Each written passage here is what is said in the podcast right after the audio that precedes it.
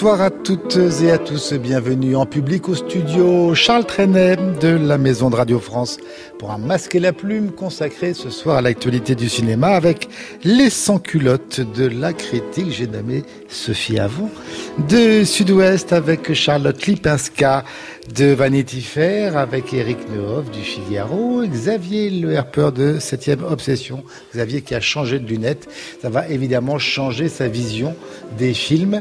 On parle ce soir d'un peuple et son roi, mais aussi de Al Good, de Amine, de Nos batailles, A Star is Born, euh, à la 2, à la demande de Xavier, et enfin d'un documentaire sur Bergman dans le courrier de la semaine. Eh bien, des jugements très sévères pour les frères Sister de Jacques Audiard euh, pour Damien Fabre.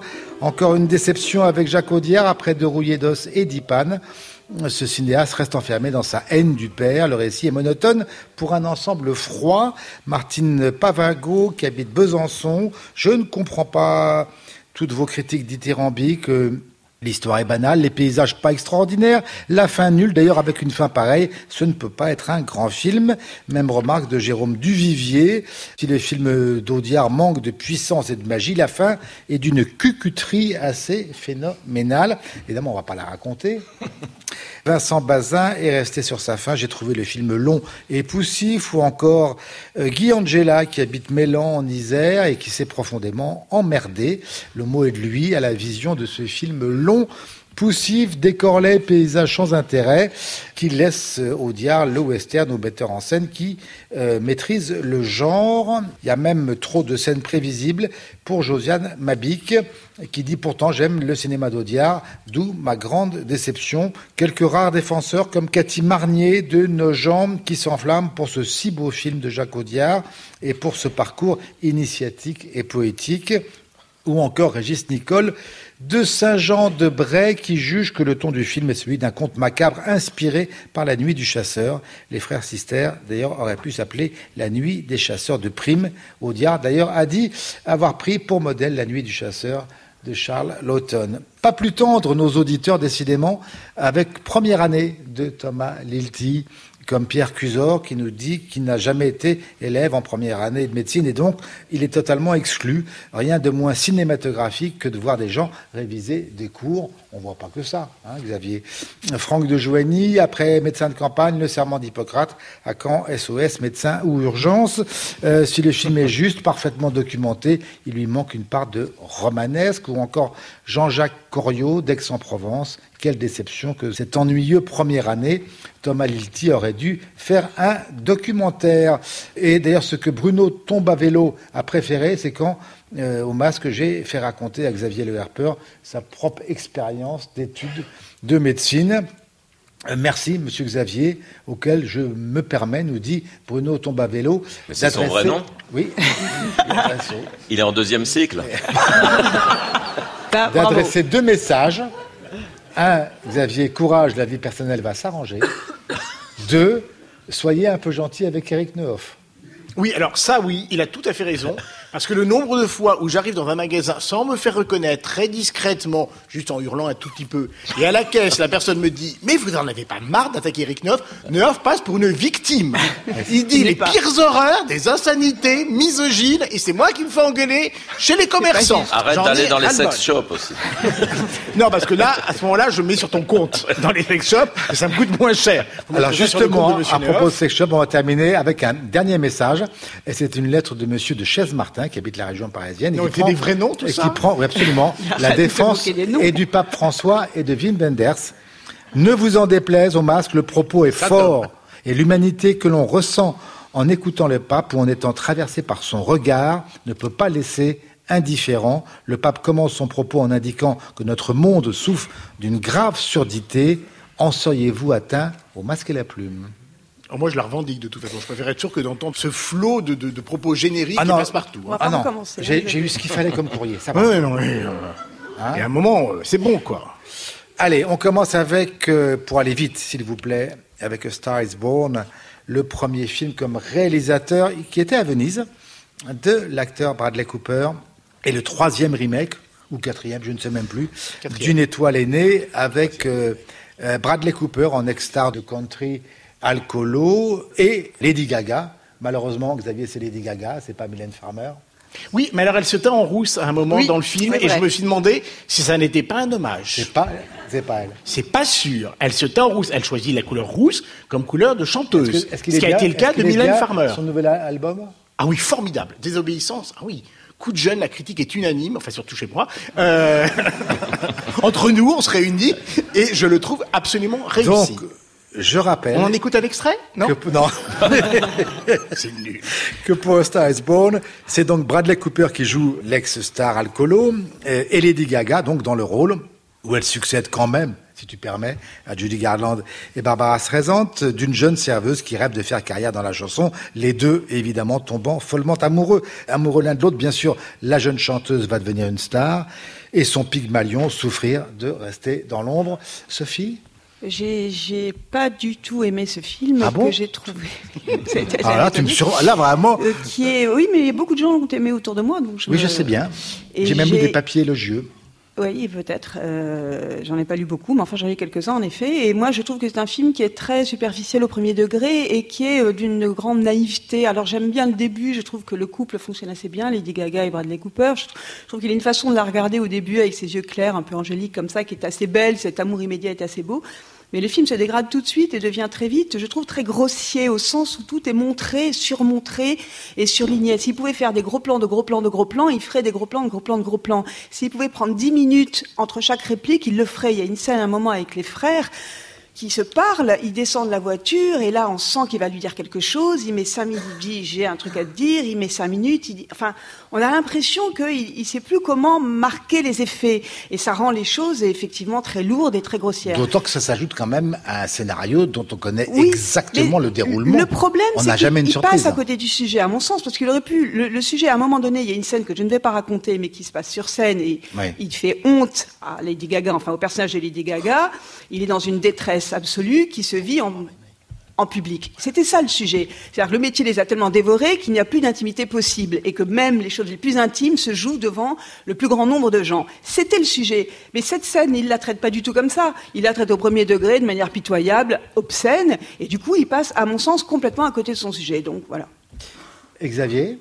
Alors, je vais tenter un jeu de mots en anglais, ça doit être un, peu- un peu compliqué, mais c'est A Star is Bored. C'est d'un ennui, mais Oh, mais c'est bien. Mais sans abyssal. doute aussi pour la raison que je dis, c'est-à-dire qu'on ne, on sait exactement ce qui va se passer dans la scène suivante. Ah ben oui, ben ça, pas une l'histoire. seule mais ça peut être attendu, attendu, et en même temps, il aurait pu trouver le moyen justement de, de re- re- revivifier un peu ça. Mais Enfin, ça reste quand même un paradigme de mélo musical qui aurait pu être bouleversant, émouvant, et on s'en fout. Sophie l'a très bien dit, il ne se passe strictement rien entre les deux interprètes qui sont tellement en train La de première partie, c'est pas vrai. La première partie est Xavier. pas mal, La première euh, partie, on J'allais y croit j'allais y venir. Alors voilà, le problème c'est qu'ils sont tellement dans la deuxième partie confinés dans l'idée de faire leur numéro que ça devient une catastrophe. Ils ne jouent plus du tout ensemble au bout d'un moment et c'est un vrai problème puisque euh, l'issue fatale de cette histoire tient justement au sacrifice de l'une et euh, malheureusement au sacrifice aussi de l'autre. La première partie, il essaye quand même laborieusement de raccrocher ça à une certaine actualité. Il la découvre dans un bar LGBT pendant une soirée trans, ce qui est pas très gentil pour Lady Gaga, même si effectivement. Bah, bon, ce qui est son histoire, c'est là ce il est joue mais avec voilà, ce qui est l'image son de histoire. Lady Mais on Gaga s'en qui a fout. vraiment débuté mais dans on des bars fout parce que quand il s'agit d'écrire un non, peu Eric l'histoire. était sensible à ce, Il était à sensible ce passage-là, justement. Là, le problème, c'est qu'effectivement, c'est l'histoire de Lady Gaga, mais il en fait pas grand-chose. C'est effectivement remoderniser un tout petit peu ce conte qu'on connaît par cœur. À un moment, quand même, où elle se fourvoie, où elle chante une chanson de merde au Saturday Night Live, euh, il y a une vraie scène qui aurait pu être écrite. Il lui dit, mais c'est quoi cette chanson sur ton cul que t'as chanté alors que jusque-là, on la croyait plutôt une chanteuse de folk en train de chanter sa mélancolie de petit matin dans la baignoire? L'air n'a- le- enfin, la, la scène n'a pas lieu. Or, c'est un vrai problème de Lady Gaga qui a commencé effectivement par avoir un vrai univers, une vraie musicalité et qui s'est vendu à l'entertainment américain, qui s'est vendu à l'industrie du disque. Et là, le sujet n'est pas du tout traité. On repart sur un mélo et on a sur cette dernière partie où ils sont Bon. tous en train de faire leur numéro. La scène des Grammy est absolument effroyable. Il en fait des caisses, elle en fait également des tonnes. Chacun joue dans son coin. C'est malheureusement totalement raté. Alors, Charlotte bah, Non, je trouve qu'il y a quand même des petites choses à, à sauver. C'est-à-dire que la première partie, la rencontre des deux, on y croit. Elle, c'est quand même son premier rôle au cinéma et elle n'est pas si mauvaise que ça. C'est-à-dire qu'on la découvre quand même petit, quand comédienne. même, ce qu'elle fait. Ça va, oui, mais ça va, elle fait euh, le job. Après, je suis d'accord avec mes camarades, la deuxième partie est, est absolument euh, effroyable, sans compter qu'on sait totalement comment cette histoire va se terminer. Donc, il n'y a pas beaucoup d'enjeux pour nous en tant que spectateurs. Donc, c'est plutôt euh, Star is Dying que Star is Born. Et puis, il y a ce côté américain qui est assez quand même pénible pour nous, en tout cas avec Oui. nos regards occidentaux, de euh, on prie Dieu avant d'entrer en scène, euh, euh, Dieu préservez-nous, donnez-nous un bon ça, hein. concert et tout ça. J'ai C'est jamais assez été backstage pénible. avec Mylène, je suis toujours dans la salle. Et effectivement, le, le- toute la fin du film se noie, mais alors vraiment dans une marée de violons et de trucs lacrymaux qui sont absolument euh, insupportables. Mais je sauverais quand même une première partie qui se laisse voir. Eric C'est un bon gros gâteau plein de chantilly, un peu écœurant, euh, qu'on peut manger en famille le week-end. Mais on, on sait. en, en famille, tu trouves, toi, vraiment? Oui, je sais pas. euh, non, non, mais c'est assez amusant parce que moi, ça- j'ai rigolé pendant tout le film parce que je- Bradley Cooper s'est fait la tête de Frédéric Becbédé. mais vraiment, c'est son En, sosie. en étant très Et- rouge, une Ouais. scène sur deux, on ne sait pas trop pourquoi. Et euh, on attend toujours le moment où il va lâcher sa guitare pour nous parler comme ici du prochain Goncourt. Et alors c'est assez sidérant. Et il joue pas très bien le, le type ivre-mort parce qu'il siffle des litres et des litres, des baignoires de gin. Et il rencontre cette fille. Euh, moi j'étais content parce que je savais pas du tout la tête qu'avait Lady Gaga. Ah bah, personne, hein. Ouais, mais un, un type bourré qui se réveille le lendemain matin avec dans son lit Lady Gaga, si c'est en plus s'il est une star de la chanson, il ne la revoit jamais. C'est ça qui cloche dans le film. Et, Et il a pas- premier dérapage. Ouais, mais pas du tout. Non, mais c'est. Mais Barbara Streisand, c'était un peu le même problème dans le film précédent, qui était une comédie musicale. Et là, il a pas du tout le côté un peu torve, inquiétant qu'avait James Mason dans le film avec Judy Garland. Alors, on voit que c'est un, un brave gars. Elle. Elle est là, en train de, de devenir une vedette. On se demande un peu pourquoi. Et on se demande comment lui a été une grande star et comment elle le devient. Parce que le problème de ces films-là, c'est qu'on est obligé de se taper les chansons. Elles sont toutes plus mauvaises les unes que les autres. Bon, écoute, on va pas passer plus de temps sur ce film. Je pense qu'on a été assez éloquent. C'est Star is Born, le premier film de Bradley Cooper. Euh, pas de réaction sur ce film ici au Charles Trenet? Non? I Feel Good, qui n'est pas un film américain, mais grolandais, qui est la comédie de Benoît Delépine et Gustave Kerven, les auteurs de Mammouth, avec Jean Dujardin, Yolande Moreau et Yolande Moreau, cheveux plutôt peroxydés, c'est Monique Porra, fille de communiste qui dirige une communauté Emmaüs près de, près de Pau, où elle voit débarquer son frère Jacques, euh, beau gosse en peignoir. C'est Jean Dujardin qu'elle n'a pas vu depuis des années. Jacques qui... C'est un mytho, fan de Bill Gates, de Bernard Tapie, et qui n'a qu'une obsession, devenir riche, et par tous les moyens, y compris en créant une boîte de chirurgie esthétique euh, low cost pour les pauvres, afin, dit-il, ça j'adore, d'avoir sa loge évidemment à Roland Garros, être dans le wouzou et surtout, je cite, dans le haut du panier de crabe. C'est foutraque, c'est drôle, c'est comme je le disais en préambule, très grolandais. Eric, tu t'es amusé avec ce film? Oui, beaucoup. Ouais, je Bah, commence Tu à. peux dire ça avec un peu de joie, je sais pas. Non, mais je, je- je suis inquiet parce que je commence à aimer les films de ces deux gars que je n'aimais pas du tout Mammouth, avant. pas aimé, Ah, pas du tout, non, non. Mais là, ils ont une façon de filmer les pauvres, entre guillemets, et en plus des vrais gens, qui est très rare dans le cinéma français, où on voit tout le temps des bobos parisiens qui fument des clopes dans des cafés. C'est toi qui dis ça. Oui. Et, et là, il y a quelque chose. Tu veux voir de- des vrais gens, toi Mais quand ils sont bien, quand Mais ils au sont bien cinéma, montrés. de loin, sans les parfums, Bah oui, odeurs. euh, Ah bon, quand même. Non, non, mais il y a un côté Marcel Aimé. Il y a une invention, il y a une profondeur, il y a, il y a du culot. Et cette communauté Emmaüs existe. Visiblement, ce sont les membres Oui. de- du truc qu'on voit sur l'écran. Et c'est assez. mais oui, non, mais. Le Mais tu connais le par plus cœur grand ça, village. Emmaüs près de Pau. Non, mais c'est cette espèce de, de Disneyland, de, de cabanes mal foutues de toutes les couleurs. C'est assez étonnant. Et du jardin est épatant Quand on le voit débouler avec son peignoir et ses mules en éponge là qu'il a piqué dans un hôtel. Et le type qui dit à ces gens-là, vous êtes tous laids, je vais créer de la chirurgie super low cost, c'est quand même une idée assez marrante. Et la, Avec la- en, en Bulgarie ou en Roumanie je oui, oui, oui, il veut aller en, en Bulgarie dans une, une- une limousine qui est construite de briques et de broc. Non, il y a vraiment quelque chose, il y a un culot, il y a une invention, il y a un petit coup de mou juste avant la voilà fin parce que dire. ça, Il y a- il y a ça quelques devient un petit peu de- de- de sentimental, coup de mou, hein. mais il y a un gag final qui est vraiment formidable et je le répète, on voit rarement les pauvres filmés de cette façon-là dans le cinéma français. Charlotte Bah oui, c'est-à-dire qu'on sent quand même toute la tendresse du regard des réalisateurs sur des gens qui sont un peu décabossés de la vie, sur euh, sur Oui, la peu, marge. même beaucoup parfois, hein. Euh, oui, et alors c'est vrai que le, le film est quand même euh, plein de tendresse, d'humanisme, d'humour, vous le disiez, et l'humour ne vient pas que des situations. C'est-à-dire que quand on regarde vraiment le film attentivement, il y a beaucoup de choses hors champ ou des détails dans le décor ou les cadrages qui sont extrêmement drôles.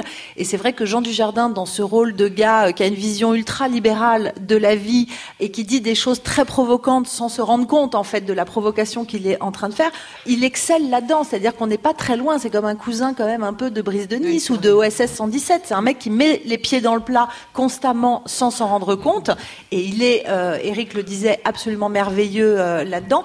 Moi, je, je trouve que vraiment c'est un film. euh, on en sort. euh, ça s'appelle I Feel Good, mais on en sort comme ça aussi, quoi. Vraiment, c'est un feel good movie, une feel good comédie.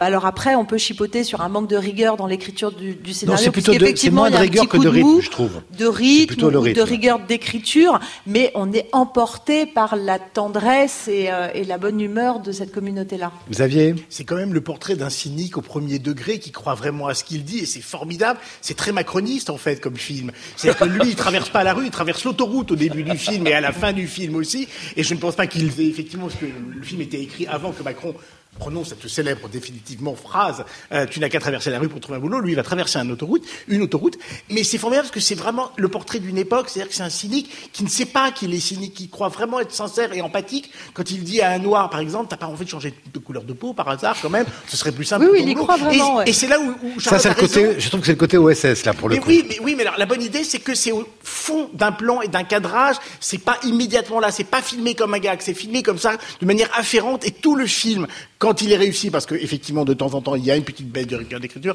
Quand le film continue comme ça, presque dans le fond, dans la perspective, et qu'il est presque discret sur ses gags et sur son humour, il fonctionne très bien. L'assiette avec la photo de Yolande Moreau et de Jean Dujardin, enfant, dans lequel elle se verse une soupe toute prête qu'elle va mettre au micro-ondes, c'est bouleversant. C'est-à-dire que là, effectivement, ça rappelle quelque chose d'une certaine classe sociale. C'est pas méchant, c'est très gentil, et le ton ne se trompe absolument jamais de cible. Et, et quand il stabilosse le bouquin de Bill Gates, c'est qu'à la fin, ça veut dire qu'il a tout stabilobossé, y compris la dédicace, en disant le mec est fort quand même, ouais, le mec est fort, le mec est fort. C'est aussi la limite du film, c'est que de temps en temps, c'est une succession de gags pour Groland et qu'ils ont réussi à insérer tout cela dans une euh, ligne euh, dramaturgique, ou en tout cas scénaristique, qui flotte un peu. Mais c'est tellement sympathique, ça fait tellement du bien. Sophie. Et Yolande Moreau est tellement Oui, moi, géniale. je, bah, je suis d'accord avec tout ce que mes camarades ont dit. Euh, je suis pas sûre que le personnage de Jean Dujardin existe vraiment, d'ailleurs, mais on s'en fout. C'est, enfin, je veux Existe, dire qu'il est- c'est-à-dire Je veux dire que le- ce personnage, il n'est pas vrai, mais, mais c'est un Ah, prétexte. il est moins vrai que celui de Yolande Moreau, si tu Et- veux. mais en Oui. même t- mais l'attelage marche très bien, curieusement. Enfin, les, les deux acteurs en fait marchent très bien ensemble, Yolande Moreau et Jean Dujardin, et ça c'est très bien. Et puis c'est une, euh, en effet, c'est bon, il y a des défauts, mais le, le pire film 2 sera toujours meilleur que ces comédies euh, prétendument drôles qu'on nous donne euh, chaque semaine Ah, c'est dans pas le les cinéma tuches. français. Exactement. Non, mais c'est surtout que sans donner de leçons, ils arrivent à faire une fable écologique euh, extraordinaire. Alors de briques et de broc en effet, parce qu'ils filment ce lieu qui est un lieu extraordinaire. Quand même, les décors ils sont vrais. Enfin, Extrêmement cinématographique. C'est génial. Mais c'est un vrai centre C'est un Emmaüs, vrai hein. centre Emmaüs, bien sûr, où, où on ne fait que réparer les choses, où on ne fait que réparer les gens, où on fait que réparer les. Et, c'est vrai que dans un monde où, euh, où les êtres humains sont des prédateurs et sont des, et sont des possédants, euh, ça fait tout à coup du bien de voir une fable écologique qui donne pas de leçons. Et il y a aussi la fin qui est quand même assez géniale, avec ce monument dédié au communisme quand ils vont en Roumanie par la Bulgarie et qui est un, un monument qui est complètement déserté aujourd'hui, qui existe. Hein, c'est le Bouzoudia, ça aussi, c'est un, un monument qui existe vraiment, qu'ils ont filmé. C'est absolument génial. On peut le voir sur Internet. Ce monument, il, il est dingue. Ça, c'est vraiment un pied de nez au, au I dogme, Feel euh, Good, génial. Benoît Delépine, Gustave Kerven, le film qui fait découvrir les centres à Eric Nohoff. Est-ce qu'il y a des réactions sur ce film? Euh, Non. Un peuple et son roi, le nouveau film de Pierre Scheller, le réalisateur de L'exercice de l'État, dont on avait dit euh, ce film-là, beaucoup de bien au masque et la plume. Ben, ça se passe de l'été 89 à l'exécution le 21 janvier 93 de Louis XVI et de la chute de la monarchie à la naissance de la République. Scheller donc reprend la chronologie officielle. Alors, j'arrive toujours pas à savoir s'il y aura vraiment un second volet, et il en parle beaucoup dans les entretiens, mais qui prolongerait donc l'histoire de la Révolution. La hum, prise euh, de la Bastille, donc, le roi Louis XVI, c'est Laurent Lafitte, qui est un roi Louis XVI comme on n'en avait jamais vu d'ailleurs, qui part de Versailles pour aller à Paris, les débats de la toute première Assemblée nationale dans la salle du manège, à mon avis les meilleurs moments du film, avec Denis Lavant en Marat, Louis Garrel, très bon en Robespierre, Neil Schneider en Saint-Just, et pour représenter le peuple, Scheller donc accompagne euh, notamment la marche des femmes sur Versailles, menée par euh, Reine Auduc et jouée par Céline Salette. Il s'attache à un maître verrier qui est Olivier Gourmet, et à son apprenti, c'est Gaspard Huliel, ainsi qu'aux lavandières euh, jouées par Adèle Haenel et Isia Higelin. Tout cela, j'ai l'impression, sans moyens pharaoniques, par exemple l'usage du numérique est relativement discret, et une lumière qui est le plus souvent celle d'un clair-obscur de, bougies, un peuple son roi, qui d'ailleurs divise depuis une semaine la, la critique. Qu'est-ce que vous en pensez? Tiens, Eric bah, c'est moins bien que l'exercice de l'État. On sent. C'est pas le même propos, pas le même. Euh, oui, mais euh, comme film, sujet. On, sent qu'il n'est pas totalement arrivé à ce qu'il voulait faire, si tant est qu'il ait su. Hein. On a l'impression de voir une série de 6 heures qu'on lui aurait demandé de ramener à 2 heures, donc le film est un petit peu bancal. Il y a un problème de durée, on ne sait pas si entre les séquences, il s'est passé 48 heures ou 6 mois ou 3 ans. C'est un petit peu gênant. Alors il est obligé de mettre sans arrêt les dates. Mais le film est intéressant. Les scènes à l'Assemblée sont très très bonnes. Sont très très bonnes. Euh, en revanche, euh, le peuple, c'est un petit peu caricatural. Là, on dirait euh, la caméra explore le temps ou Claude Santelli avec la lavandière, Olivier Gourmet qui n'est pas très bon en souffleur de verre. Et puis cette idée de montrer en alternance le vote pour la mort du roi et Gaspard Huliel, qui est calamiteux d'ailleurs dans le film, qui, se prend pour l'enfant sauvage de Truffaut, en train de réussir à souffler une bulle parfaite de verre. J'ai trouvé ça mais d'une lourdeur mais le film est intéressant, ça fait penser à 14 juillet de Vuillard, le livre qui était sorti l'an dernier. Et puis il y a des maladresses terribles quand Louis XVI, l'excellent Laurent Lafitte, là, fait des cauchemars et voit Louis XIV, Henri IV revenir lui dire mais qu'est-ce que tu as fait de la monarchie? Ça, on, coupe, euh, Monsieur Scheller. Mais c'est pas le gros roi informe et sans esprit qu'on a ah non non c'est les plus intéressants une sorte de fantôme euh, comme ça. Il est dans une cage pendant l'énoncé de de la condamnation. Et il mange des cuisses de poulet entouré de sa famille lui comme s'il était déjà ailleurs. Non le, film est intéressant mais un peu euh, déséquilibré et on sent qu'il y a quelque chose qui a patiné à un moment donné, je ne sais pas quoi, et j'espère qu'il y aura la suite sur la terreur, en tout cas. Sophie euh, Oui, mais je suis assez d'accord avec ça. Je trouve que c'est un film qui est à la fois très passionnant et raté. Et les deux cohabitent. Il est passionnant parce que déjà la fin il, euh, est très forte, a une grande puissance grâce à Laurent Lafitte en effet qui est très bon, euh, parce que tout à coup il fait entrechoquer euh, avec cette scène très attendue d'exécution du roi et en même temps très surprenante. Mais qui est très très bien filmée, si je Formidablement Parce qu'il faut le dire en deux mots, on ne voit pas l'exécution réellement, mais, on voit sur le peuple. Oui, voilà, il se passe quelque chose de très fort et ce qui est très beau, c'est qu'il arrive entre le peuple, enfin, en filmant ce qu'il filme, à faire entrechoquer l'horreur, hein, l'horreur de la vengeance et du, du, sang et puis, et puis euh, la joie, quoi. Enfin, mm. quelque chose de mais cette puissance-là que j'ai éprouvée à la fin, qui m'a vraiment euh, fait l'effet d'une claque, j'aurais voulu la voir avant. Et je ne la trouve pas avant. Et je ne sais pas si c'est la construction. Moi, les tableaux successifs, théâtreux comme ça, ça me va assez bien. Je ne sais pas si c'est ça, mais je n'ai vu que des acteurs. Alors, je suis d'accord, Robespierre formidable avec Garel. Euh, moi, j'aime bien euh, Gourmet. je trouve que tous les personnages historiques, enfin, les personnages de l'Assemblée, Saint-Just, Marat, tout ça, c'est très bien. Mais en revanche, est-ce que c'est parce qu'il n'y a pas de fiction est-ce que c'est, alors que c'est pas un documentaire, il aurait pu mettre de la fiction, est-ce que c'est parce qu'il n'y a pas de rôle au fond qu'il n'y a pas de personnage et qu'il n'y a que des acteurs et un casting hmm. rutilant et qu'on ne voit que ça? Mais je trouve que c'est un film singulièrement privé de liberté, qui ne respire pas alors que c'est quand même un film sur la liberté. Et ça, ça me gêne. Mais sans doute parce qu'il a voulu peut-être aussi trop... Trop en dire, trop, et puis, et puis trop, respecter, trop respecter la chronologie. Il y a quand même en plus, c'est vrai ce que tu dis, mais il y a aussi des affaîtries, enfin notamment euh, euh, cette insurrection qui vient, euh, euh j'ai craché sur ta tombe, mm. tu n'as rien vu à Varennes. c'est franchement des petits clins d'œil que je trouve pas tout à fait pardonnables, pour, parce que j'aime beaucoup Scholler par ailleurs, et voilà, c'est des, des, réserves.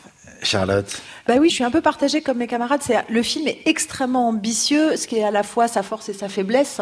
En termes de mise en scène, c'est quand même extrêmement maîtrisé. Il y a des idées magnifiques, un travail sur le son très très particulier. Parfois le, son est désincarné. Il y a par exemple une bataille où euh, Gaspard Huliel, il y a un coup de canon de fusil dans son oreille. Donc toute la scène de bataille, on l'entend de manière totalement assourdie par ses oreilles à lui. C'est extrêmement euh, fort.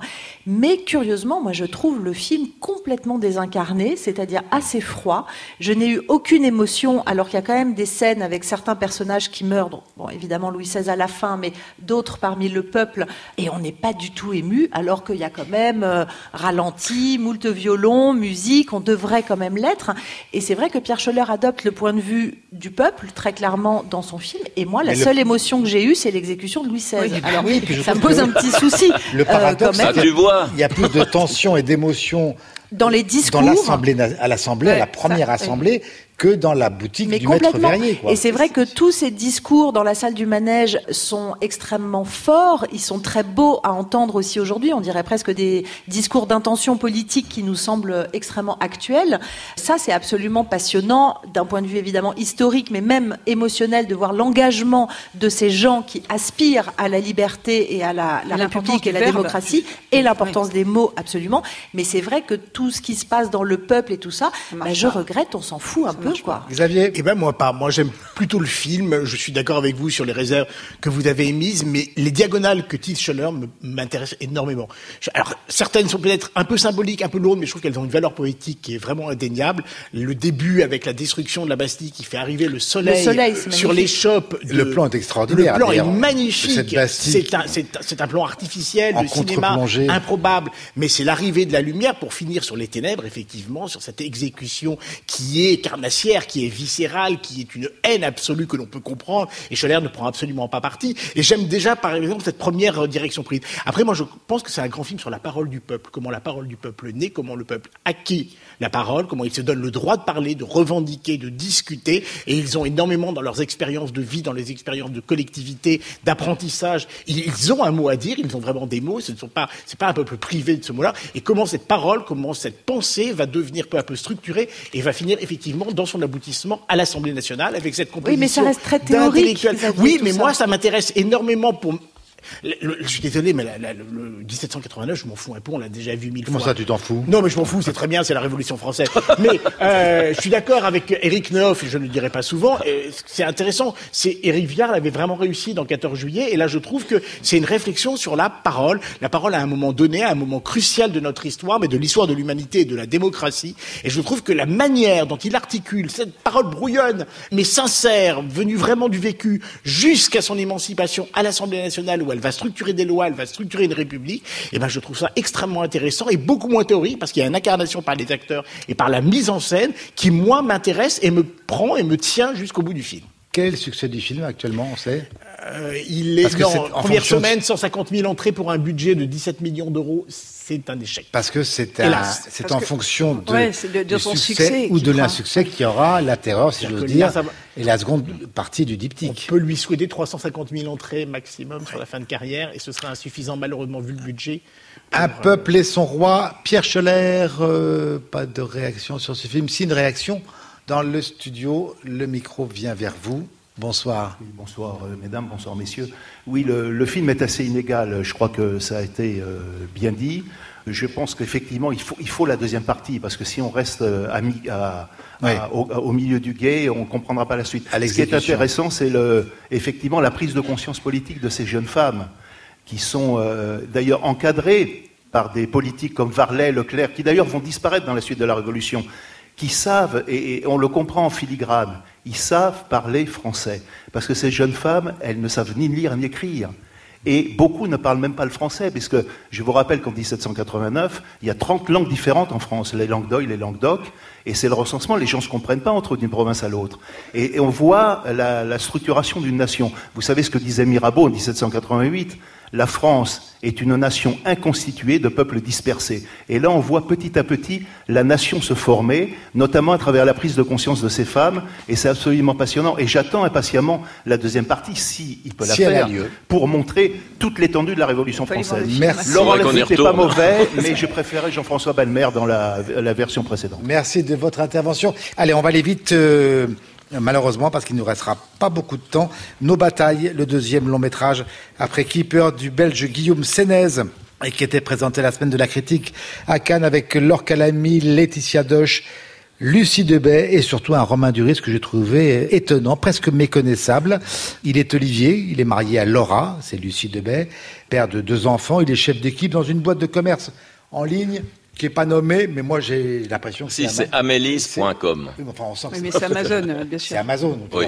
Euh, un jour, Laura disparaît sans raison. D'ailleurs, elle ne revient pas, elle ne reviendra plus. Olivier est à l'heure seul à, à gérer l'éducation de ses enfants. Son boulot, tout à fait infernal. D'ailleurs, au début du film, un employé qui est menacé de licenciement va, va mettre fin à ses jours. Et puis aussi ce qui lui reste de désir amoureux. Alors, il n'est pas tout à fait seul. Il y a sa mère qui l'aide, Dominique Valadier, qui est formidable, sa sœur, Laetitia Doche, et une collègue syndicaliste qui est Laure Calamy.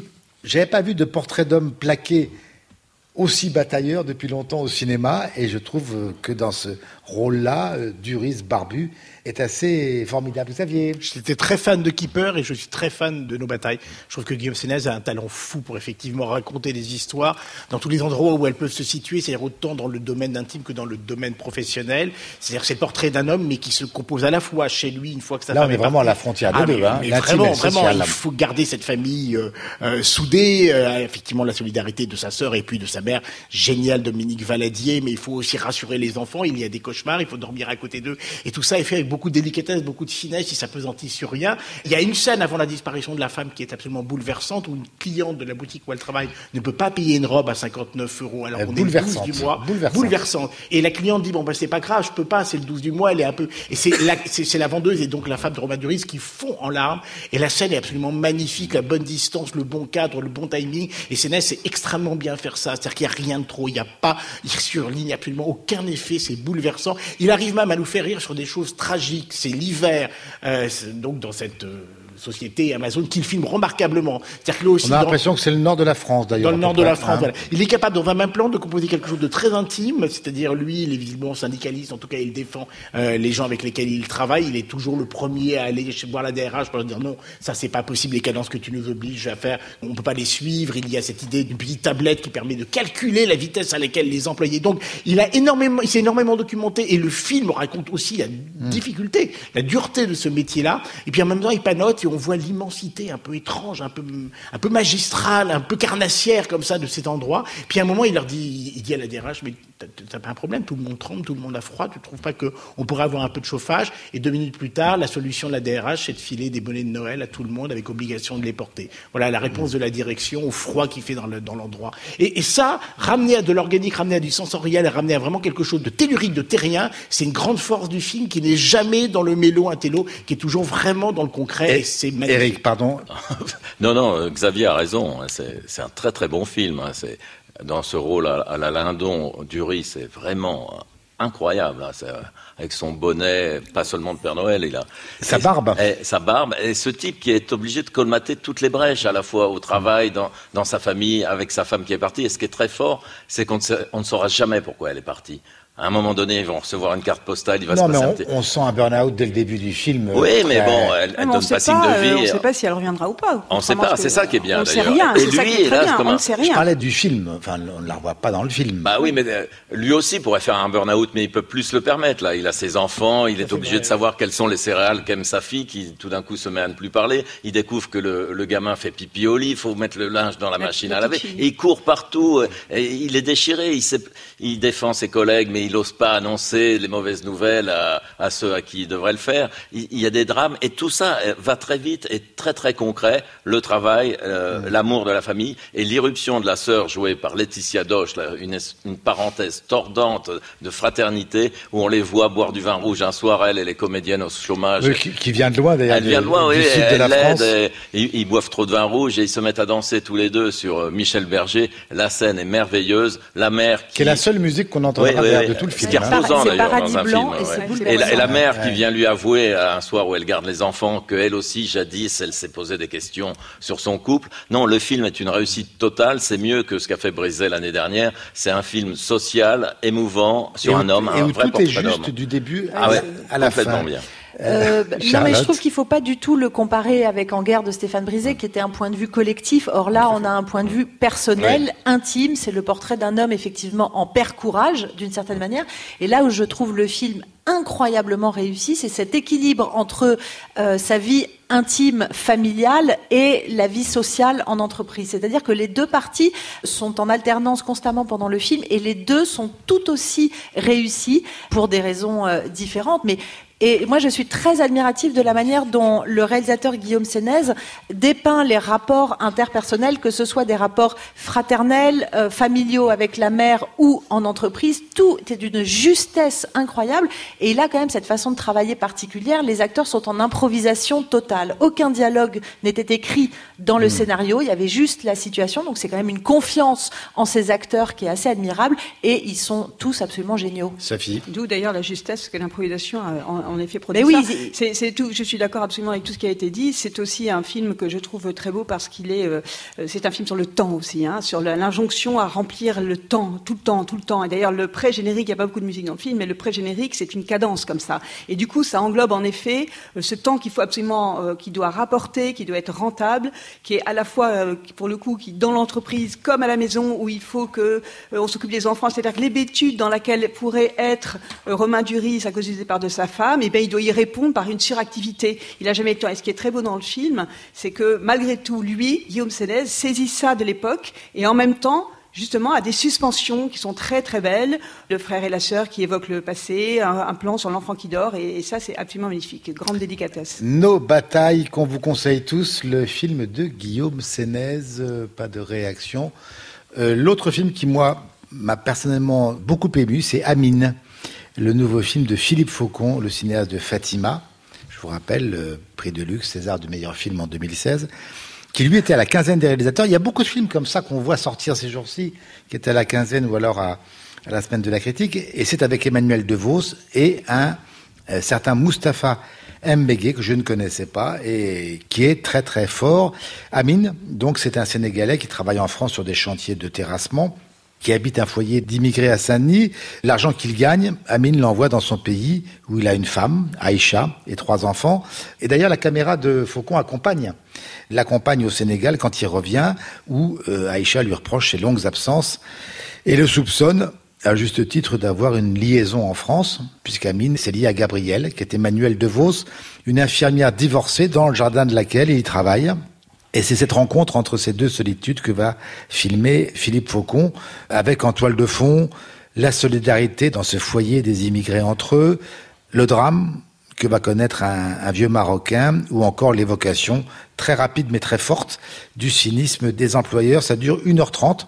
Je parlais de justesse pour le film de Sénez. Je retrouve cette même justesse dans cette amine de Philippe Faucon, Sophie. Oui, c'est un très beau film. on dit toujours que Philippe Faucon est le cinéaste de l'épure, mais à travers ses épures, mon Dieu, il, dit tellement de choses. Parce que c'est à la fois, en effet, comme tu l'as dit, le portrait d'un homme euh, coupé en deux, Amine, mais c'est aussi le portrait de tous ces hommes coupés en deux. C'est en effet le portrait de toutes ces solitudes. C'est des portraits de femmes magnifiques, parce que Aïcha, sa femme, la femme d'Amine au Sénégal, est une femme euh, combative, déterminée euh, et très belle en plus. Gabrielle, qui est donc jouée par Emmanuel DeVos, qui est aussi une femme seule, mais aussi déterminée, combative. Des personnages secondaires euh, qui filme avec une, une, attention merveilleuse. Tu parlais de ce vieux Marocain, c'est absolument bouleversant. Abdelaziz, euh, même si ce qui lui arrive est un petit peu attendu, il a, il a quelque chose de merveilleux. Sa fille essaye de Sa fille est en colère parce qu'il a travaillé toute sa vie. Et il accepte euh, il n'aura pas de retraite et lui il joue de la flûte.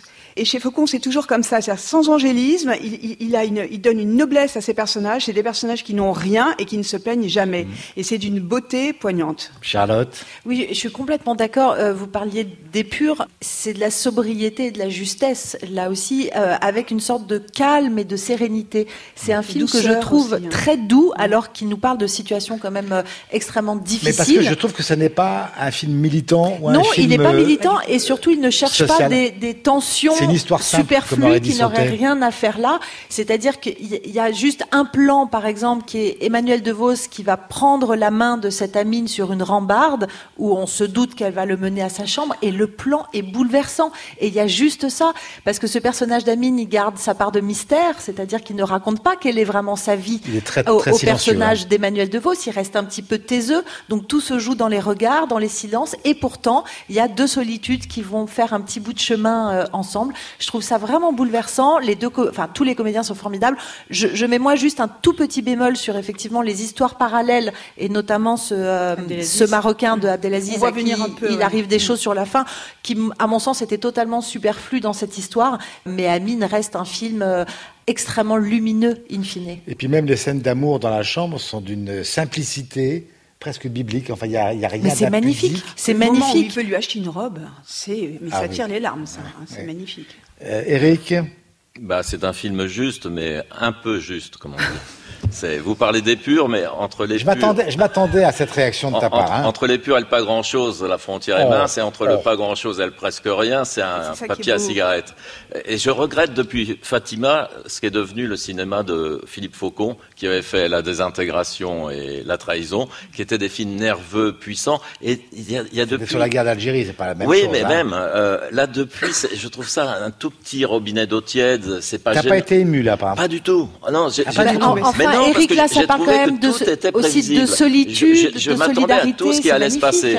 Le, je savais qu'il allait coucher avec Emmanuel DeVos. mais je ça, on savais fiche. que Mais on le sait, l'affiche le, Mais les oui, montre mais- ensemble. Mais, mais pas... oui, mais alors quel est l'intérêt? Bah, tu, de regardes des ça sans en ennui, voilà. mais sans passion du Juste tout. des portraits. Oui, mais c'est un petit peu court, euh, je trouve. Là, cette ça ce simplicité, mets, elle, elle hein. elle est presque simplette. C'est, un Elle un joli parce que les petit truc. Mais personnages sont très les- complexes en même temps. Je veux dire, lui, il est véritablement scindé en deux, et d'autant plus que sa femme au Sénégal, c'est un très beau portrait de femme là aussi. Elle- elle, oui, est mais forte, on elle aurait est aimé la voir indépendante, plus, mais- Elle se laisse pas faire. euh, Ah non, elle est même très en colère. oui, mais ces deux solitudes qui se frottent sans produire aucune étincelle, moi, moi, je trouve ça un petit peu est ennuyeux. C'est un Eric, film de, Oui, c'est les un- un, étincelles film, du un film de réconfort. MJC plein de bons sentiments et venez, très politiquement correct. Le, le patron des ouvriers lui dit attention, méfiez-vous. C'est à qui? C'est Eric que tu. tu- Mais oui, mais oui, J'ai il a pas besoin de tendresse, un cet homme-là. Eric attaché. Qu'est-ce qu'elle a dit? Elle elle veut te faire un câlin. Vous Ah avez bah l'air alors, j'adore le film. Xavier Ah non, elle veut te faire un câlin parce que tu ne l'as pas aimé. Si Ah bon tu dis que tu l'aimes, elle va pas te faire de mais câlin. Je suis capable de tout dire. Euh, moi, je suis un peu de parti pris parce que j'ai participé au coffret de Philippe Faucon, donc je le connais, je le rencontre et j'adore son travail, ça c'est vrai. Donc on va pouvoir me reprocher effectivement d'être partial, mais je suis tellement d'accord avec mes deux camarades d'eux qui ont tout dit. Euh, tu n'as pas vu la force du hors-champ, tu n'as pas vu la force de ce qui est laissé en suspens, du libre arbitre qui est abandonné par le montage, par cette manière de ne jamais finir une séquence, de toujours laisser un petit moment de suspens comme ça. C'est la force de Philippe Faucon. Il serait militant s'il allait jusqu'au bout d'une Ah non, mais il démonstration. n'est pas n'a militant, rien hein, de démonstratif. Il est suggestif, il est intelligent. La manière de filmer les corps, on dit que c'est pas un metteur en scène, c'est un metteur en scène d'une puissance. Il a une idée du cadre qui est remarquable. La manière dont il filme ce personnage d'Amine, qui voûté, qui est recroquevillé sur lui en France et qui se déploie quand il rentre chez lui, qui retrouve sa stature. C'est plein de petits détails. Charlotte l'a très bien dit. Il y a toujours quelque chose dans le cadre, il y a toujours quelque chose dans la mise en scène qui révèle les personnages en dehors du dialogue et de la situation. C'est des hommes et des femmes au travail, c'est des hommes et des femmes au labeur, c'est des hommes et des femmes bouleversants, taiseux, qui n'ont pas le dialogue pour s'exprimer, qui ont plutôt la retenue. Et Philippe Mais même Emmanuel DeVos, scène. parce qu'on on n'a pas le temps de raconter Mais même, les problèmes qu'elle a avec son ex-mari. Il y a des scènes assez violentes. Et hein. même sa fille qui Et- lui reproche cet amant Voilà. de couleur qui l'embarrasse et tout ça. Serait- Et elle est, elle est très émouvante. Elle aussi, est bouleversante, mais le centre d'inertie, le centre de gravité de chaque plan, en termes de mise en scène, il est passionnant parce qu'il est près des personnages, il est même au niveau vraiment des personnages. Et c'est là la force de Faucon.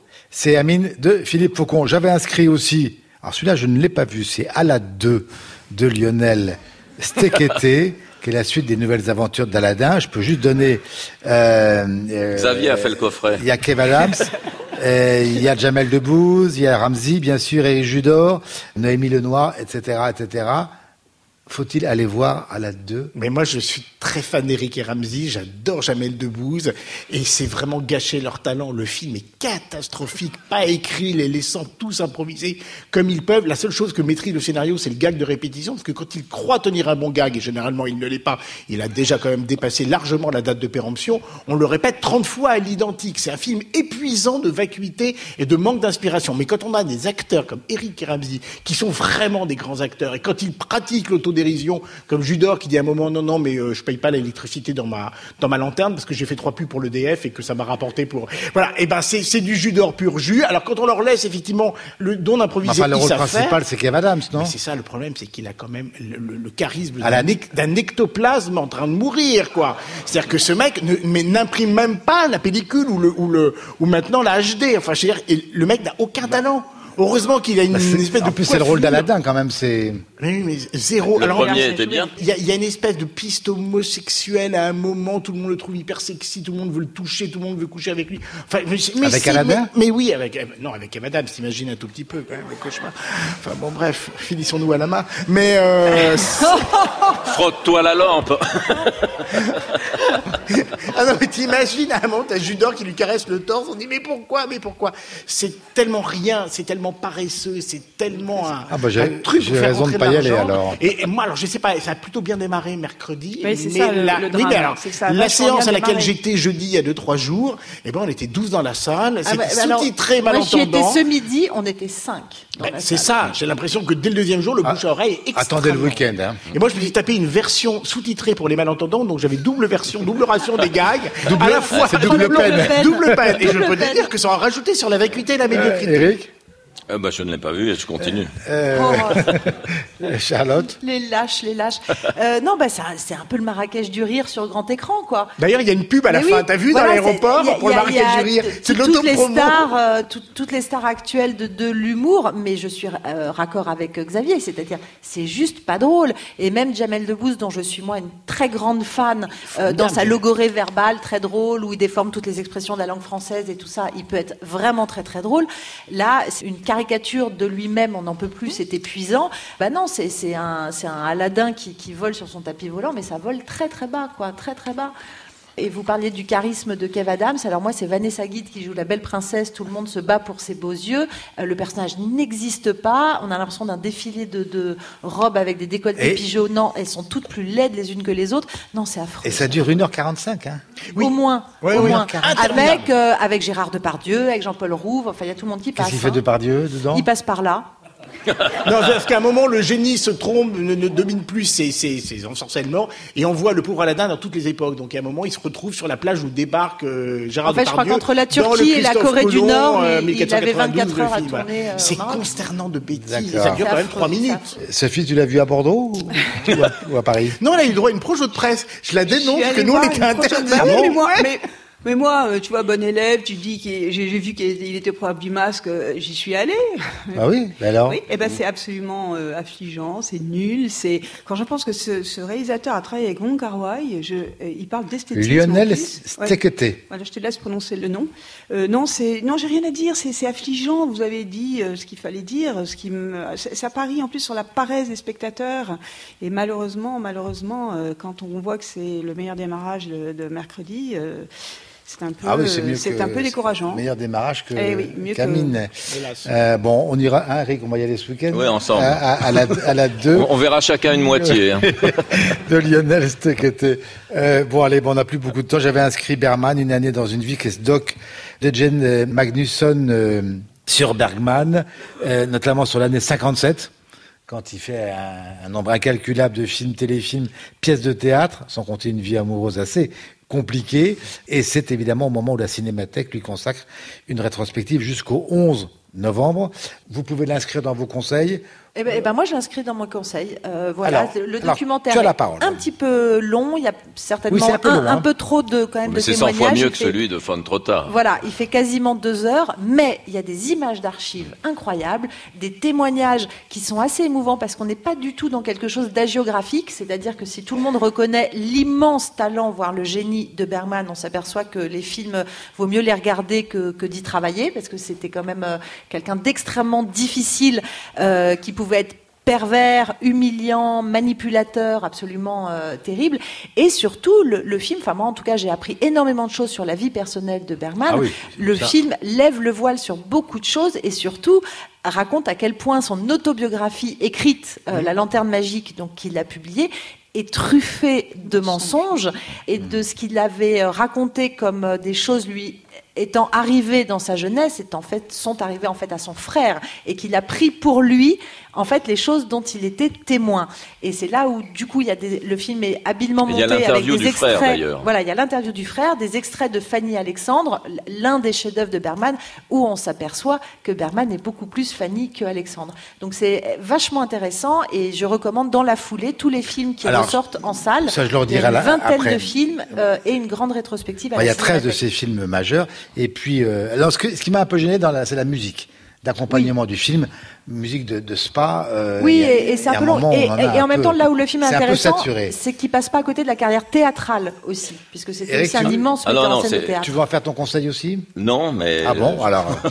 mais là, c'est les conseils déjà. Non, bah alors, euh, mais vite alors. Oui, oui, non, mais il faut aller le voir. Bergman, c'est le plus grand génie du cinéma, et on comprend qui était ce type, comment il travaillait, et la, puissance qu'il avait, même si c'était peut-être un monstre dans la vie privée. À un moment donné, il y a même Dick Cavett, le plus grand intervieweur américain, qui vient le voir dans son île, et le type est tellement intimidé, nerveux, qu'il se trompe dans le titre du septième saut et qu'il l'appelle Ingrid. Et 57, c'est pas idiot du tout d'avoir choisi cette année, même si ça déborde souvent le, le dans film le temps. embrasse toute la carrière, en fait. Non, mais c'est la seule année où il est allé chez le psy. Et d'ailleurs, Bibi Anderson n'a pas la même version que Bergman. Non, le film est très très intéressant. Encore une fois, c'est l'année où il signe Le Septième Saut, Les Fraises Sauvages, un téléfilm et quatre. Non, euh, quatre téléfilms. Et quatre, et quatre, pièces de théâtre. quatre pièces de théâtre. Et, euh, et, jonglant avec six enfants, trois femmes. Voilà. Cinq femmes. Et, c'est une névrose sur et deux, et deux maîtresses. Pour le documentaire ou les conseils? Bah, Le documentaire, ils ont tout dit, c'est absolument formidable. C'est dommage qu'elle veuille absolument régulièrement nous rappeler que c'est un grand metteur en scène. Il aurait fallu qu'elle reste un tout petit peu sur les révélations passionnantes d'ailleurs, sur la manipulation, le mensonge et la mythomanie assumée Et, ses sympathies nazies voilà. aussi. Mais c'est absolument passionnant. Bergman, une année dans une vie, c'est euh, Jeanne Macdusson et donc la Cinémathèque. Et là, vous avez euh, tous les chefs-d'œuvre, sonate d'automne, cris et chuchotements bien sûr, scène de la vie conjugale et les autres.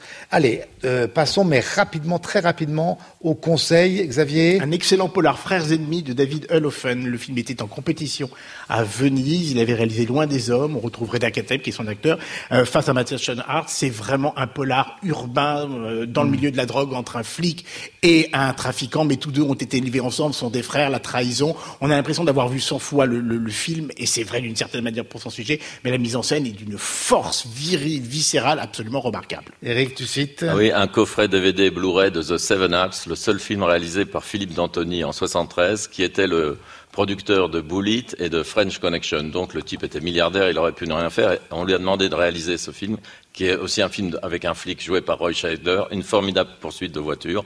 Et il faut absolument voir ce truc qui est bien teigneux, nerveux. Et Philippe D'Antoni avait une idée curieuse. Il avait eu un, un moment les droits de Cruising, le fameux film et il avait demandé à un tout jeune réalisateur de télévision, c'était Spielberg. Et l'affaire ne s'est pas faite, heureusement. Mon conseil, c'est un documentaire qui s'appelle Libre, ouvertement empathique, ouvertement militant, de Michel Toesca, qui a filmé pendant trois ans euh, cet insoumis qui est Cédric Héroux, agriculteur dans la vallée de la Roya, qui accueille les migrants qui passent la frontière entre l'Italie et la France, qui les aide à déposer leur demande d'asile, qui se met donc ouvertement hors la loi. Je, trouve que c'est un, film euh, très fort sur, évidemment, le sujet, mais aussi sur ce personnage incroyable qu'est le jeune Cédric Héroux. Donc, libre de Michel Toesca. Le conseil de Sophie. Alors, je renchéris sur Libre, euh, parce que je suis comme toi, j'aime beaucoup le film, et un très très beau film américain, Blind Spotting, de ah Carlos Lopez Estrada, qui est vraiment formidable, qui est une pure comédie, mais qui pourtant flirte avec le drame en permanence, euh, dont les deux acteurs principaux, un blanc, un noir, sont euh, aussi les co-scénaristes du film et sont les amis et, tout se joue autour de ça, euh, le fait d'être noir et le fait d'être blanc en Amérique aujourd'hui. Donc c'est vraiment un sujet hyper sensible et ils en font une comédie pop qui est absolument géniale. Tous ces conseils, vous les retrouvez sur le site du Masque et la Plume.